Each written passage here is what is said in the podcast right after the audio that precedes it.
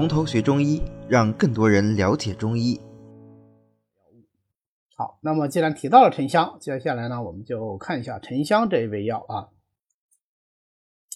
沉香这个药呢，它可以说是大名鼎鼎。那么它大名鼎鼎呢，不是因为它的药材大名鼎鼎，而是它作为香料啊，作为香料，呃，为大家所熟知。只要是稍微喜欢玩香的，现在有很多人专门就喜欢焚香啊，各式各样的香料。那么这中间，沉香是一个比较名贵的香种，它是瑞香科常绿乔木植物沉香或者是白木香啊，不是这个植物就可以了，还是。必须是含有黑色树脂的这种木材，所以我们呃要收集沉香的话，必须要采取含有树脂的这个木部或者是根部啊，然后把它阴干，阴干了以后呢，错墨或者是墨粉来服。错墨或者墨粉，其实最重要的是什么？就是节约了啊，因为沉香很贵啊，尤其是过去啊都是产自于海外，所以非常的贵重啊，所以我经常跟他们这些呃玩手串的人开玩笑啊，说你们这个。上等的料子都被你们拿去了啊！最好的拿去做各种高档的家具啊，其次的被拿去做串儿，最后剩下一些边角料，嗯，就就给我们中医我们拿来啊当药啊，所以啊，我们不可能说拿一整块木头当拿入药，这个太浪费了。那么呃，即使是这个木头拿过来，我们也想提高它的利用效率啊，所以就搓末或者是磨粉服。那说呃，这个纯粹就只是为了节约吗？那倒也不全是啊，因为沉香沉香啊。它的重点就是在于它这个香，呃，这样的香味及主要功效的药物呢，一般来说都不赖久煎啊，所以它入煎剂其实也是有一些浪费的啊。我们直接磨粉或者搓磨服，反而能够更好的发挥它的疗效。至于它为什么叫沉香呢？也非常的简单啊，因为它很香啊，所以叫沉香。入水反沉啊，一般的木头放在水里它会浮起来，但是沉香呢，它比重非常的大，所以放到水里面它会沉下去啊。呃，据说是上好的沉香啊，那么它就尤其要沉重一些啊，入水沉的速度会更快一些啊，以此来判断，所以呢，它就有这么一个名字叫沉香。呃，沉香呢，辛苦而温，归脾胃肾经啊。在我们讲它的这个具体功效之前，我们可以想象啊，既然是一个辛温的药，那么它必然是有很好的一个通行的作用，再加上它本身香气非常的重，香也能够通行，对吧？香就是阳气的变动啊，对吧？啊，所以它肯定是善于通行的，是能能够行气的。那么作为一个行气药，大家想想沉香的行气药，那这个行气特性，它是向上呢，还是向下呢？对，它就一定是善于降气，对不对？沉嘛，对吧？至重善降啊，所以沉香的这种沉降气机的作用，必然是非常好的。那么我们就五脏来说，哪一脏？啊，与沉香这种沉降的特性最为切合啊，那当然就是肾啊，肾主封藏啊，所以再加上沉香本身又入肾经，是吧？我们想象得到啊，沉香肯定是能够温肾纳气，因为肾本身主纳气嘛，纳气不就让气机沉下来吗？对吧？所以我们想象得到沉香肯定就有温肾纳气的作用。好，那我们继续来看一下啊，因为它辛温善行啊，所以它就有行气降逆的作用。它的这个行气主要是善于降逆气。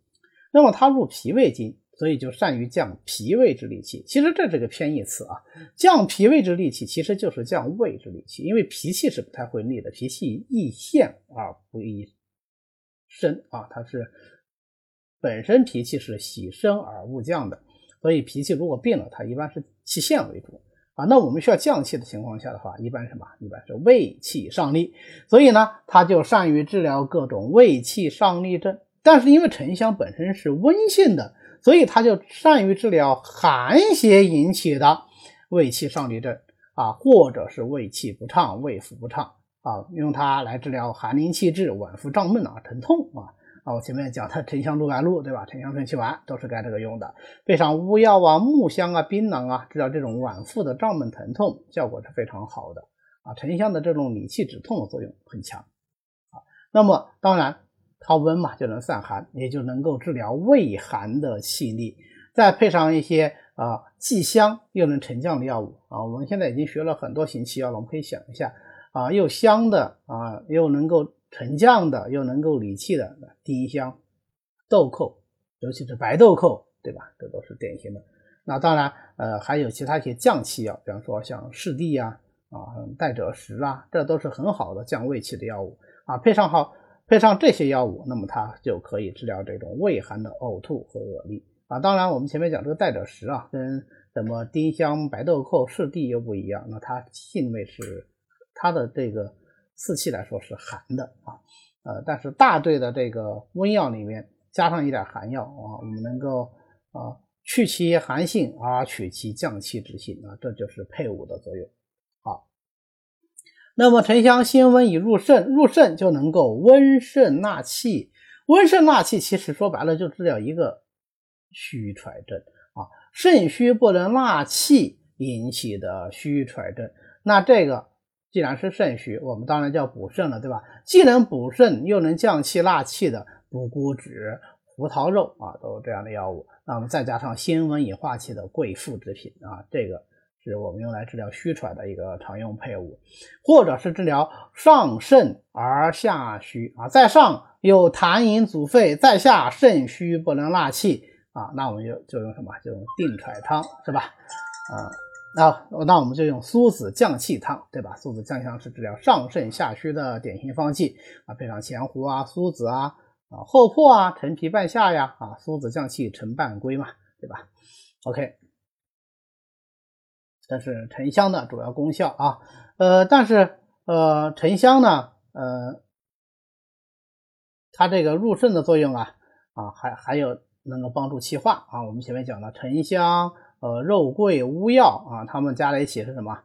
对，这是通阳化气的代表药物。所以我在临床上来治疗这种呃小腹胀满、尿频、尿急，尤其是小便清长、夜尿增多的时候呢，我喜欢用一点点沉香啊，沉香配上肉桂，量都不要多。沉香如果是磨粉的话，一到两克就够了啊。如果是沉香曲，那么可以六到九克啊都行啊。再配上肉桂，肉桂只要一到两克。那么它们这个通阳化气的作用呢，非常的好啊。如果是这种肾虚的尿频，还可以配上益智仁啊、山药、乌药啊这都行啊。那我们前面讲过，这是什么？这缩圈丸的一个底子，是吧？那么我们最后总结一下啊，沉香的功效就是行气止痛、降逆调中和温肾纳气。但是沉香呢，它这个呃辛温的性质比较强啊，这不是辛湿助啊，辛温助热，所以阴虚火旺的人呢。用沉香就要小心点。再还有一个呢，就是沉香它毕竟是个香味药，香味药呢它的发散作用就很强啊，呃香气就发散嘛，对吧？所以沉香这种药呢也是不宜于久用的，不存在说我用沉香用嗯两个月、三个月，一般不太会这么用啊，一般也就是用上啊几个星期，那么根据病人情况可能就会停药。那假如说啊我用了两周、四周啊这个气还没有降下来啊还没有行。呃，通行那怎么办呢？你要考虑用别的药物，比方说你可以把它换成肉桂呀，啊，或者是啊，是不是这个虚的太厉害了，光用这种纳气的方法不够啊，还要加强补肾的作用啊，啊，用点什么运纳奇呀，啊，就是呃葡萄肉啊，啊这一类具有补肾的药物作用的药物。好的，今天呢我们就讲到这里。为了方便大家和其他喜欢中医的朋友一起来学习和讨论中医知识。我们呢建了一个微信群，欢迎大家扫描下方的二维码，添加我们的管理员的微信，然后发送“从头学中医”，他就会拉大家入群的。那么我们下次再见。